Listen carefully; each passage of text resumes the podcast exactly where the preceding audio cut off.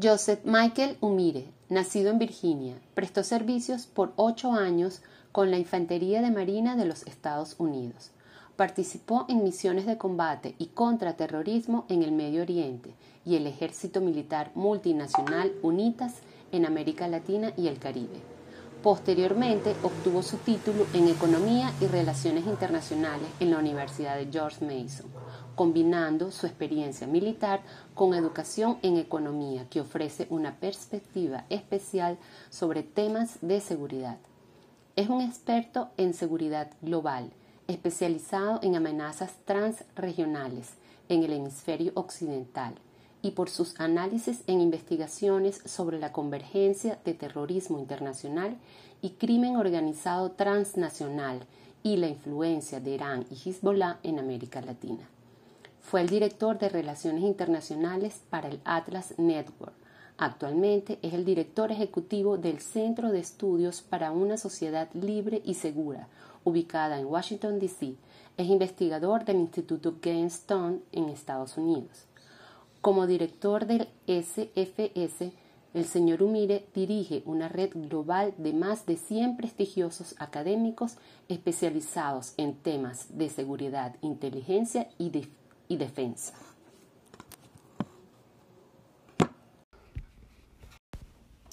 Hola, buenas tardes. Me llamo Joseph Omire. Soy el director ejecutivo de un centro de estudios aquí en Washington.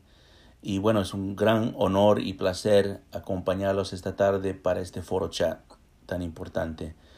Ah, antes que empiezo, déjame agradecer a todo el equipo de 20 Venezuela, de 20 asociaciones ciudadanas y particularmente a Kathy Ramos que ah, me invitó al foro chat y también que ha hecho un gran labor y, trabajo para organizar esta charla. So, mi, mi, profundo agradecimiento a todo el equipo y, como dije es un gusto para mí estar con ustedes. también quiero aprovechar para también ah, agradecer y reconocer a María Corina Machado, es una ah, gran aliada, amiga, y también para los que estamos aquí en Estados Unidos estudiando el tema de Venezuela es una importante referente a todo lo que está pasando. Creo que María Corina ha sido uh, entre los líderes del país más claros uh, sobre el problema y la amenaza que se enfrente dentro de Venezuela, pero que ahora que todo, todo eh, América Latina y diría hasta todas las Américas nos estamos uh, enfrentando. Um, con eso, Déjame eh, empezar un poco, pero antes que empiezo en el tema, déjame darles un poco de, eh, como se dice en inglés, background sobre mi centro. Uh, yo dirijo un centro de estudios que se llama el Centro uh, de Estudios para una Sociedad Libre y Segura. En inglés es Center for a Secure Free Society. Somos un, centro académico aquí en, en, la ciudad de Washington que nos de, dedicamos a, a estudiar temas de seguridad global pero con un especial enfoque en América Latina y ah, con un especial énfasis en algo que se llama amenazas transregionales. Uh, ¿Qué es eso? ¿Qué son amenazas, amenazas transregionales? Son amenazas hoy en día en la época de globalización que están conectados desde un parte del mundo como Asia, África o Medio Oriente hasta con otra parte del mundo, América Latina, en eh, la combinación de redes. Y bueno, este es algo que en mi centro lo estudiamos a diario, estamos analizando, investigando y, reportando sobre lo que conocemos. a veces esos reportes son publicados y los sacamos en nuestra página web. pero a veces también lo, mantenemos para, para compartir de forma reservada con personas que toman decisiones aquí en Estados Unidos y tal vez en otros países también. Um, un punto más sobre el centro. Uh, nosotros también uh, hemos dedicado mucho tiempo a estudiar el tema de Venezuela. Eh, yo personalmente lo voy estudiando desde 2008-2009. El centro nació en 2012 y desde el inicio del centro uh, yo decidí poner a Venezuela como los temas principales que vamos a eh, concentrar. Y la razón era muy sencilla y hasta justo hace poco alguien me preguntó por qué el centro se dedica tanto tiempo a la crisis de Venezuela. Y, yo dije, pero bueno, es algo que, digamos, nosotros hemos elegido por nuestro interés nomás. es donde, eh, como se dice en la guerra, tu enemigo tiene su voto y en este caso el enemigo decidió escoger Venezuela. Ah, y bueno, creo que ustedes lo tienen más claro que nunca. Y cuando digo enemigo, eh, no solo me refiero, refiero, obviamente al régimen de Maduro, que claramente es un enemigo de Estados Unidos y enemigo de, principalmente un enemigo del pueblo venezolano, pero me refiero a los enemigos eh, en el escenario internacional global de los actores uh, globales que están en este momento actuando en contra de los intereses de, Estados Unidos y el occidente a nivel mundial, específicamente Rusia, China, Irán. Entonces, en ese aspecto, eh, eh, como ellos decidieron uh, de cierta forma capturar Venezuela, por lo tanto, aquí en el centro empezamos a estudiarlo con mucha profundidad. Bueno, en, en, términos de la materia, de claves para entender la crisis no convencional en Venezuela, ah, yo voy a tocar cinco claves el día de hoy ah, en diferentes notas de voz y también me, voy a basar un poco en lo que dijo uh, Carlos Blanco. tuvo el chance de escuchar un poco la presentación de eh, Carlos Blanco en, creo que no me acuerdo, sí creo que fue dos o tres semanas atrás en otro foro chat y me acuerdo que él habló ah, de las narrativas como una herramienta del conflicto en Venezuela, de la cuarta generación de guerra ah, y de la guerra simétrica. Entonces voy a empezar un poco dando una pista sobre qué es la guerra simétrica, solo en el aspecto de esta crisis no convencional, pero ah, eso lo haré en el próximo audio. este es el segundo audio y bueno, como estaba diciendo, uh, vamos, voy a empezar con hablando que sobre la guerra simétrica y de qué consiste. Uh, no para repetir lo que dijo uh, Carlos Blanco, pero para darles un poco de contexto de, de la diferencia entre lo que, él, lo que él mencionó de cuarta generación de guerra y cuál es la diferencia de cuarta generación de guerra con las últimas tres generaciones que se fue estudiando desde prácticamente desde 1648 cuando nació el, el, concepto moderno del Estado soberano en el, Tratado de la Paz de Westfalia, ¿no? cuando se nace el Estado soberano, se empieza a estudiar eh, lo que es un ejército, lo que es un Estado y, bueno, y, y, la gran diferencia entre las últimas generaciones que duraron siglos a la cuarta generación de guerra que especialmente se, aquí en Estados Unidos por lo menos empezó a estudiar seriamente desde la guerra de Vietnam, es uh, en algo que se llama el centro de gravedad. El eh, centro de gravedad es el epicentro de un conflicto que te demuestra el fuerza, de dónde proviene la fuerza de tu adversario. O sea, de dónde tu adversario tiene su fuerza para seguir luchando, para tener esa voluntad de ganar. Entonces, en este aspecto, eh, a nivel ah, de doctrina, eh, a nivel académica, en una cuarta generación de guerra o una guerra simétrica, el, el centro de gravedad ya no es la fuerza militar, ah, que tradicionalmente siempre lo fue en las últimas tres generaciones.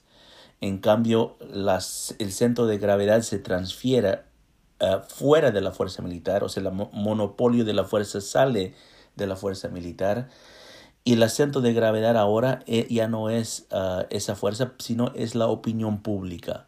La opinión pública eh, entra a ser eh, el aspecto y dimensión más importante en los conflictos y guerras asimétricas hoy en día, especialmente en el siglo XXI, ah, cuando se surge la revolución informática.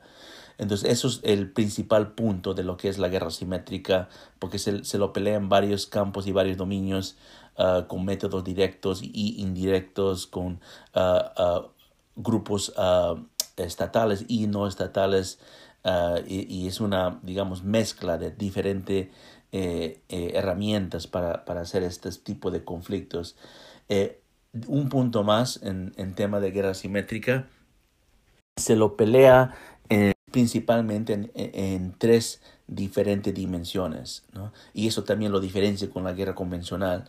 Ah, lo primero es a nivel físico, y eso obviamente es un poco parecido a lo de convencional, porque todas las guerras hay un aspecto físico eh, eh, eh, que se pelea.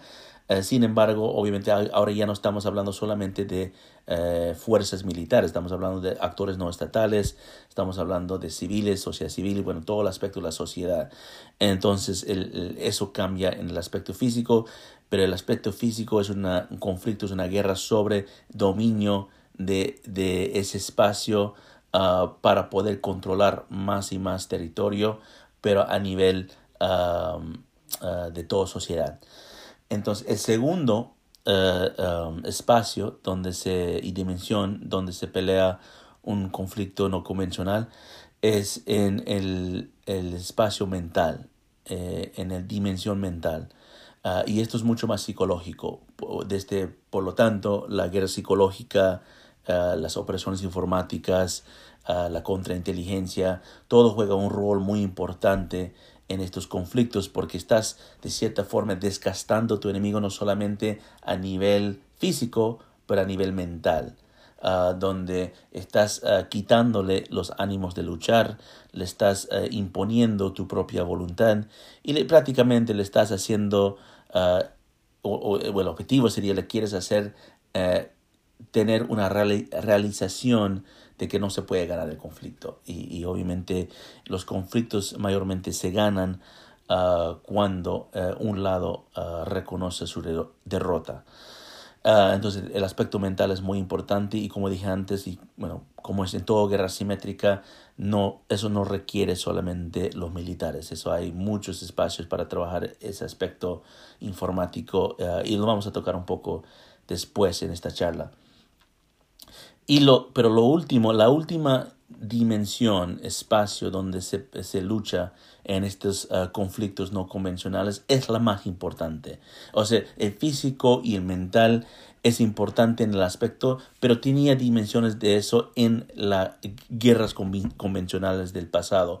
Pero la diferencia, la gran diferencia con el conflicto asimétrico viene en el espacio de la última dimensión, que es el dimensión moral. No hay una guerra no convencional, no hay un conflicto asimétrico que se puede ganar si no ganas el aspecto moral, la dimensión moral. ¿Y a qué me refiero? Es el aspecto de la legitimidad política. Tienes que agarrar esa legitimidad política, tienes que defenderlo y tienes que deslegitimizar tu adversario. Y para hacerlo, tienes que entender de dónde derive tu legitimidad. ¿De dónde viene esa legitimidad? Bueno, yo no, para no dar un clase completo sobre guerra simétrica, eh, por lo tanto es algo que sí doy, doy clases de este tema, pero bueno, es, quería repasar eso para empezar, porque me pareció importante en el aspecto que vamos a charlar hoy. Eh, y esto me va a mi siguiente nota de voz, donde voy a enfocar en el rol del Medio Oriente, porque si hay un lugar del mundo donde los conflictos asimétricos han ido avanzando y hasta han podido de cierta forma ganar a Estados Unidos, es en el Medio Oriente. Entonces yo creo que es importante estudiar y entender el rol del Medio Oriente en el caso de Venezuela ah, y bueno, voy a hacer eh, en el próximo nota de voz. Este es el tercer ah, audio y bueno, como estaba diciendo, voy a tocar el tema del rol del Medio Oriente en el uh, conflicto en Venezuela. Y bueno, esto es algo que he ido uh, desarrollando, estudiando por muchos años. Y específicamente en el año 2019 uh, fui a dar esta presentación en varios países en América Latina, aquí mismo en Estados Unidos, en algunos países en Europa y, bueno, es, es, algo que empecé a, presentar en varios, en diferentes foros, ah, porque me parece que es uno de los ah, aspectos menos conocidos y menos entendidos en, eh, en, el caso de Venezuela. Y bueno, en estas presentaciones yo mayormente empezaba en dar un, este, esta historia que les voy a contar, que es una historia muy conocida para todos ustedes eh, que están en Venezuela. Ah, la historia empieza con un teniente coronel eh, que tiene ah, o tenía aspiraciones ah, políticas muy fuertes, que quiso agarrar el poder a la fuerza, pero fracasó en un, fracaso de golpe pero fue elegido democráticamente presidente años después. inmediatamente cuando es presidente, él empieza a cambiar las reglas dentro de su país y utilizar sus recursos naturales, particularmente el petróleo, como una herramienta de financiamiento para lanzar una revolución. Una revolución en su país primero, después en su región y todo el tiempo acusando a sus eh, adversarios como enemigos imperialistas que están tratando de quitarle sus recursos naturales. Ah, este teniente coronel uh, vuelto presidente muere después de 14 ah, años en el poder, pero deja un legado de, grande de, de, crisis, de conflicto y de corrupción. Entonces doy esa historia, y especialmente en América Latina, bueno, ni siquiera tengo que decir, digo teniente coronel y ya todo el mundo está, yo sé, sabemos que tienes, estás hablando, gracias por decirnos la cuento, la historia de Hugo Chávez, más bien nos estamos tratando de olvidar eso, pero bueno, entonces todos eh, piensan que estoy hablando de Hugo Chávez, pero no. Yo, eh, esta es la historia eh, a la letra del teniente coronel y después presidente Gamil Abdel Nasser. Gamil Abdel Nasser era presidente de Egipto por 14 años, como dije, y es también conocido como el líder de la revolución pan-árabe en el Medio Oriente. Ah, una revolución que eh, eh, no solo quiso, pero logró en unificar Egipto con Siria en este concepto panárabe, con esta identidad sociocultural, para construir un nuevo país que se llamaba por su momento el República Unida Árabe, que existió por creo que como unos 10 años, más o menos, tal vez un poco más, uh, sí, aquí desde el año 1958 a 1971. Entonces él logró ese meta de, de unir el mundo árabe por un, por unos, por un periodo, por un tiempo.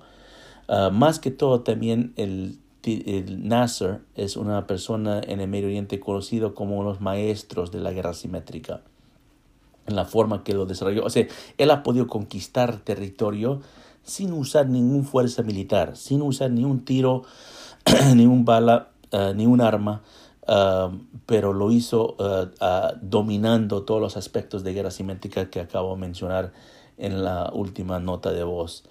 entonces yo creo que es importante entender y por qué tienen tan parecido estas dos historias de Nasser y de Chávez. Es más, o sea, tengo aquí un dicho de Hugo Chávez que dijo en una entrevista en ah, creo que una de sus visitas a Siria y, y dice y estas son las palabras de Hugo Chávez, creo que fue en 2006, si no me equivoco, eh, y estas son sus palabras de él, eh, donde dice, eh, alguien me habló un día de su pesimismo del futuro del nacionalismo árabe.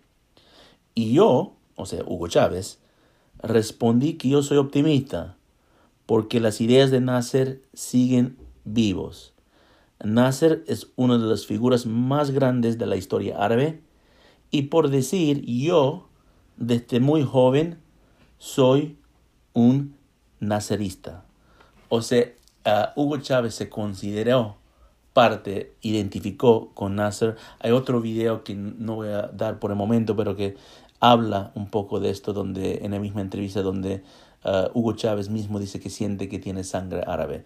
Ahora, bueno, sabemos que Chávez decía muchas cosas, pero entender ese aspecto, esa conexión es muy importante. Eh, más bien lo voy a hacer en el siguiente eh, audio. Ah, voy a desarrollar un poco más esa conexión entre eh, el movimiento panárabe, nacionalismo, con lo que es la revolución bolivariana.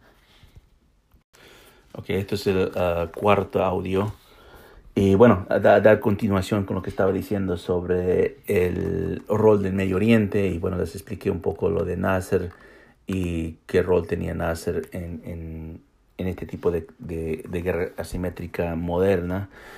Uh, y bueno, déjame eh, ahora tocar el punto de cuál es la conexión, por qué son tan parecidos la historia de Nasser con la historia de Chávez. Bueno, yo creo que hay dos aspectos. Hay un aspecto histórico, político, y hay un aspecto uh, migratorio que, nos conecta Venezuela con Siria en particularmente para que entendamos este, este, este, este conexión. Uh, para empezar, en el aspecto ah, ah, de historia de político.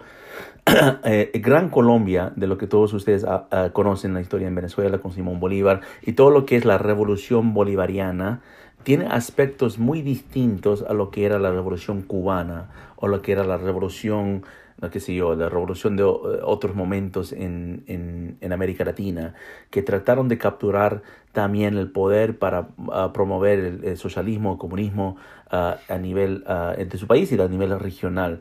Eh, el aspecto más diferente es el nivel estratégico porque la revolución cubana, por decir, era una revolución que se basaba en eh, estrategias y tácticas de guerrilla, ¿no? de cómo usar estos ah, guerrilleros y, emboscar a las Fuerzas Armadas para poder capturarlos ah, y después tomar más ah, control territorial. Más bien lo lograron hacer en la isla, en Cuba, eh, y trataron de después exportar eso a varios países de, de, América Latina. Nunca han podido tener tanto éxito en capturarlo como lo hicieron en el caso de Cuba, uh, pero sí dieron su lucha, yo creo que más famosa eh, en Venezuela también, eh, con los grupos de, como la Fuerza uh, la Liberación Nacional, como otros grupos que empezaron a formar uh, bajo los partidos comunistas en, en, Venezuela en ese momento. También trataron de hacerlo obviamente en Bolivia con, con Che Guevara, pero eso, eso tampoco ha, funcionado. La gran diferencia eh, es ah, eh, el aspecto de esta nueva estrategia de conexión con el Medio Oriente de Gran Colombia tiene antecedentes que se puede estudiar. O sea, Gran Colombia era más o menos algo que se empezó a estudiar eh, durante la época de Simón Bolívar en el siglo XVII. Pero si más más atrás, a, siglo XVI, es donde nace el Imperio Otomano en el Medio Oriente y el imperio otomano usa algo que se llama Siria natural. Y después ese de Siria natural, que es el, el, el, el, territorio de prácticamente el occidente del Medio Oriente, desde Egipto hasta Siria, y, y, y, lanza un proyecto geopolítico que se llama Gran Siria. Muy parecido a lo de Gran Colombia, pero antes de Gran Colombia, antes de Simón Bolívar. Y hablan de esto de Gran Siria, pero usan otro estrategia. En el caso de Medio Oriente no fue con guerrilla, más bien fue con insurgencia. Y esto es algo que Nasser entendía muy bien. Es más, creo que tengo entendido que cuando Che Guevara le visitó a Nasser, uh, y bueno, todos sabemos que eh, Che Guevara era un poco soberbio en, su, en sus aspectos de que pensaba que dominaba este tema de guerra simétrica y todo. Le dice, bueno, tenemos eh, tropas, tenemos uh, milicias, tenemos todo formado, guerrilleros, estamos listos en África, en, en Latinoamérica. Y Nacho le dice, bueno, sí, claro, en África va a ser muy efectivo un, persona blanco, que hoy Che, Guevara de, Argentina, um, va a poder liderar unas tropas negras. Pero a pesar de eso, dice, ¿para qué necesitas tantas tropas si la pelea no, se, no es así? Porque Nasser sabía lo, lo de guerra simétrica. Y uh, de cierta forma, él entiende de que ah, no, el, no hay que usar estrategias de guerrilla, hay que estudiar estrategias de insurgencia. No tienes que atacar a los militares, los tienes que infiltrar. O sea, no, no ah, los buscas uh, llevar a los militares a la, a la selva, al bosque, y los atacas en, en tácticas guerrillas, busca cómo infiltrar a las Fuerzas Armadas y después capturas la Fuerza Armada de adentro y lo usas a tu favor. Eso fue lo que pasó desde el Imperio Otomano, es también lo que hizo Nasser con el movimiento panárabe y lo que él estaba dando instrucción. Esto lleva a Venezuela, el cambio uh, muy dinámico de lo que pasa en Venezuela a diferencia de lo que pasó en Cuba y por qué los comunistas uh, con apoyo de Cuba no han podido tener mucho éxito en los años 60, 70 hasta que después cambian de estrategia. El otro aspecto es en los símbolos. Y hay símbolos en, en, esto de Gran Siria, en este movimiento panárabe, que son muy importantes en la comunidad druso, más que todo. Uh, uno que se llama Sultan Pasha Trash. Y Sultan Pasha Trash tiene un símbolo parecido a Simón Bolívar, como tiene en Venezuela, como el libertador. Y él es alguien que hasta el día de hoy es reconocido por eh, Bashar al-Assad, que es el dictador de Siria, y alguien que la utilizan su símbolo para construir esa identidad más allá de la frontera, o sea, diciendo que todos somos árabes, todos fuimos liberados por al-Trash y todos tenemos que seguir esta unificación, este proyecto que nos vivió, muy parecido a lo que hizo Hugo Chávez con Simón Bolívar, eh, manipulando la figura para tratar de sacar a, provecho una revolución socialista. Ah, ah, ojo, el movimiento pan-árabe socialista eh, pan-árabe era socialista. E, eso se construyó con el partido Bas Árabe Socialista que tenía sus capítulos en Irak y en Siria. Ah, y es más, uh, una de las figuras más importantes de ese momento, de ese partido Bas eh, socialista, eh, es Shibli al-Aizami, por lo tanto es el tío abuelo de Tarek al-Aizami. Él llegó a ser el secretario general adjunta del Comando Nacional del Partido Bas Árabe Socialista en Irak en el año 1968 al lado del mano de Saddam Hussein.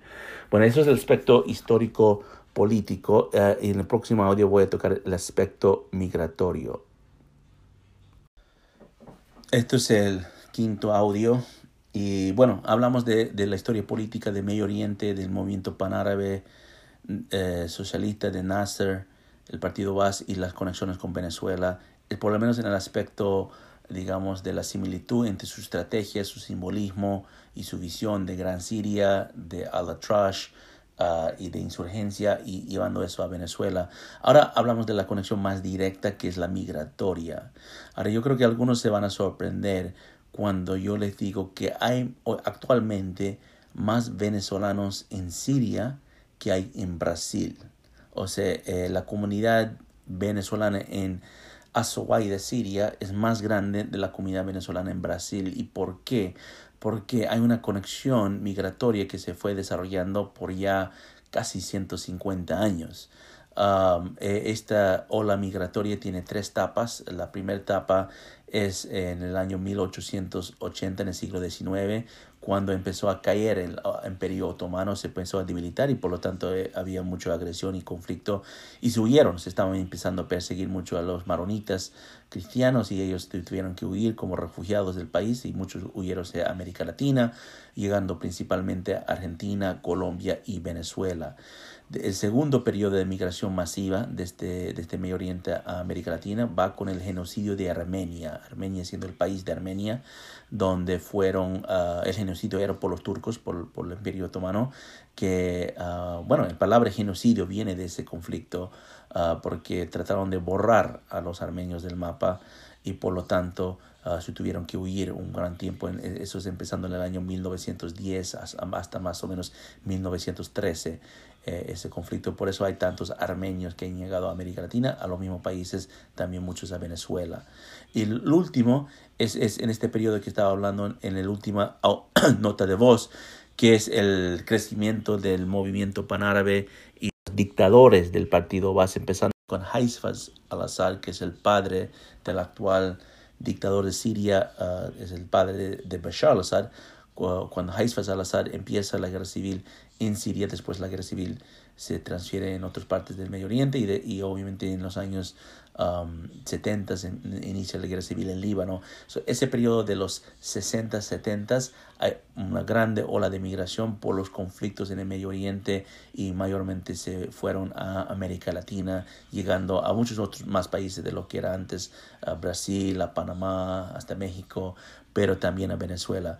Entonces, en este periodo, en este uh, más o menos, digamos, unos 70 años de olas de migratorias masivas, eh, mayormente refugiados que se empezaron a llegar al Nuevo Mundo, América Latina, um, se construyó algo que es desafortunadamente común con rutas de refugiados y se llama rutas clandestinas. Uh, en inglés se llama rat lines, que son uh, los refugiados, obviamente son uno de los uno de los personas y poblaciones más vulnerables del mundo. no es algo que tengo que decirle a, ustedes en Venezuela. imagino que tienen familiares y conocidos que se han tenido que huir eh, y escapar eh, la, situación en Venezuela, pero porque los malos son quien son, ellos uh, aprovechan y manipulan estas rutas de refugiados para insertar sus propios actores clandestinos. Por eso se llaman rutas clandestinas. Entonces, en este aspecto hubo una ruta clandestina formada desde Siria hasta Venezuela en esa época del año 1880 a 1970, casi 90 años prácticamente, casi 100 años de, de, formación de esta ruta. Es ahí donde entra uh, figuras uh, que son uh, descendientes de Tarek al-Isami, de otros, de, de, Tarek William Saab y otras personas que han crecido en, en, la revolución bolivariana. Y hay uno en particular que me parece importante mencionar que es conocido en Venezuela como Simón el árabe o, otro conocido como Nehemet Chagin Simón, que era un refugiado sirio que llegó a Venezuela durante los años 60 y tuvo un rol muy importante en la fuga de, la cárcel de San Carlos del Partido Comunista en años 1967. Y lo interesante de esto es la forma que les fugó era construyendo un túnel eh, debajo de la cárcel que les escapaba a, estos líderes comunistas y más que todo no es la, la, fuga nomás que les hizo escapar, pero la formación que le dio después. Porque esa formación que eh, existió en los años 60, a las finales de los años 60 a los principios de los años 70, es la formación de la revolución bolivariana. O sea, ojo con lo que estoy diciendo. No hay una revolución bolivariana exitosa si no hay esta ruta clandestina desde Siria, si no vinieron estos actores clandestinos desde Siria para darle esa instrucción. E, ese consejo que Nasser dio a Che Guevara, lo actualizaron en Venezuela, no solamente con un consejo, pero con realmente una operación y le cambian toda la trayectoria de lo que es la revolución bolivariana porque dicen abandonan la estrategia fracasada de guerrilla y empiezan a adoptar la, estrategia eh, exitosa del Medio Oriente de insurgencia y ahí es donde nace la revolución bolivariana. Esto es una historia mucho más larga que lo doy en otras charlas y lo, di en estas presentaciones, uh, pero por el tema de, del foro chat y el tiempo Uh, voy a frenar ahí porque quiero tocar algunos puntos más antes que cierro uh, mi, mi, presentación. Okay, este es el sexto audio, eh, audio número 6. Y uh, bueno, yo creo que tocamos todo lo de que es el Medio Oriente, el rol. Es muy importante esto para, para entender en esta crisis, porque la estrategia de guerra simétrica es muchas veces no duplicada, pero también es eh, mejorado eh, de una región a otra región. Y yo creo que los, los uh, uh, regímenes que, que manejan este conocimiento uh, se aprenden uno del otro. se dice que la historia no se repite, pero sí hay similitud.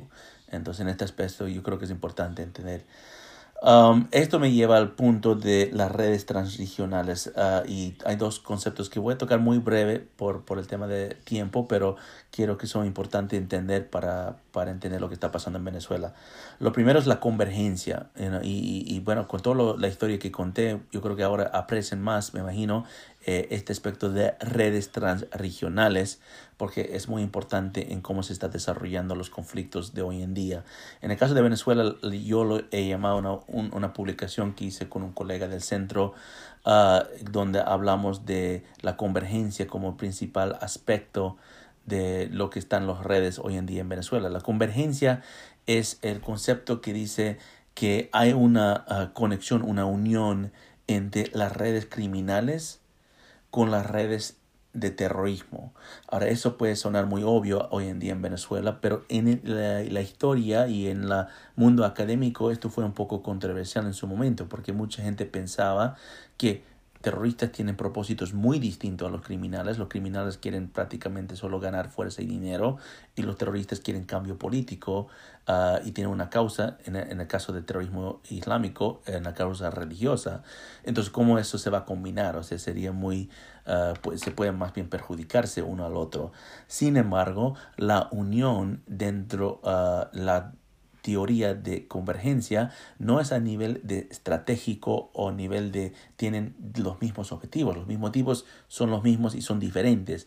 Uno, como dijo Mois Naim, creo, eh, uno es motivado por dinero, los criminales, y otro está motivado por Dios, los terroristas islámicos. Entonces no hay una unión a nivel estratégico de propósito.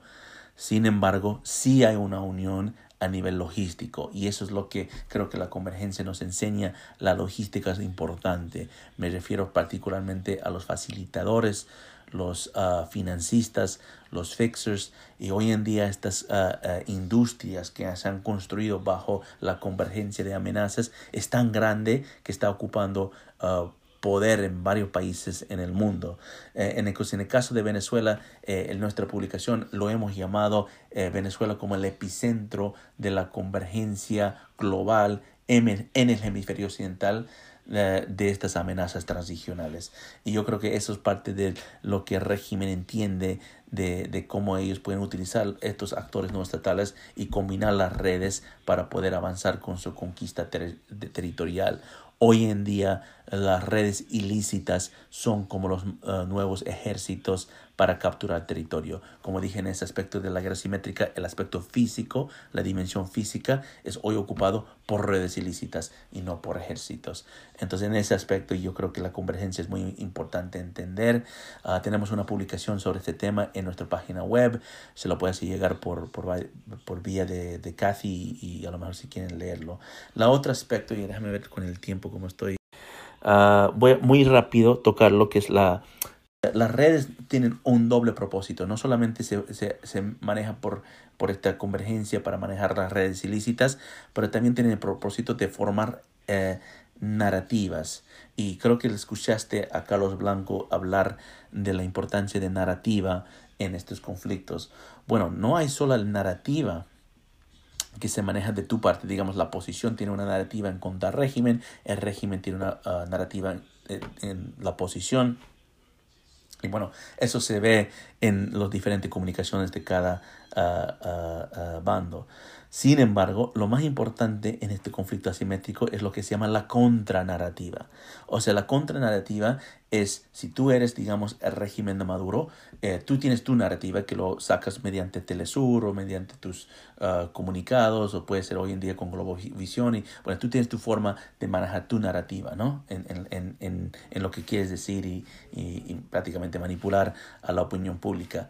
La contranarrativa es lo que quieres infiltrar dentro la posición y dentro tus adversarios, pues en el campo internacional también, y quieres controlar cómo ellos se refieren a, a ti. O sea, si eres el régimen de Maduro, quieres controlar cómo Estados Unidos, como Colombia, como la posición venezolana habla sobre vos. O sea, y eso es un trabajo de contrainteligencia, es un trabajo de uh, operaciones eh, informáticas, operaciones psicológicas y, y bueno, lo, lo, han hecho creo que muy bien en el caso de Venezuela. Voy a dar un ejemplo a eso, pero lo voy en el próximo audio. So, la contranarrativa es muy importante. Esto es el séptimo uh, audio, uh, audio número 7. Eh, y voy a ser muy breve con esto porque se me, se me está acabando el tiempo. Y eh, quería tocar eso de contranarrativa. Date un ejemplo otra vez la contranarrativa no es el narrativa que tú das abiertamente contra tu adversario. Usamos el caso de Venezuela. No es la narrativa del régimen de Maduro en contra eh, la posición venezolana o en contra de la comunidad internacional. La, eso es la, eh, contranarrativa sería cómo el régimen de Maduro infiltra y inserta su uh, información y, narrativas falsas para que entren dentro la posición, la comunidad internacional, para que ellos le, le hablan sobre Maduro en la forma que él quiere. O sea, ellos le atacan eh, de forma retórica en la forma que Maduro prefiere. Eso es la contranarrativa. Y, a, y a, déjame darte un ejemplo muy perfecto.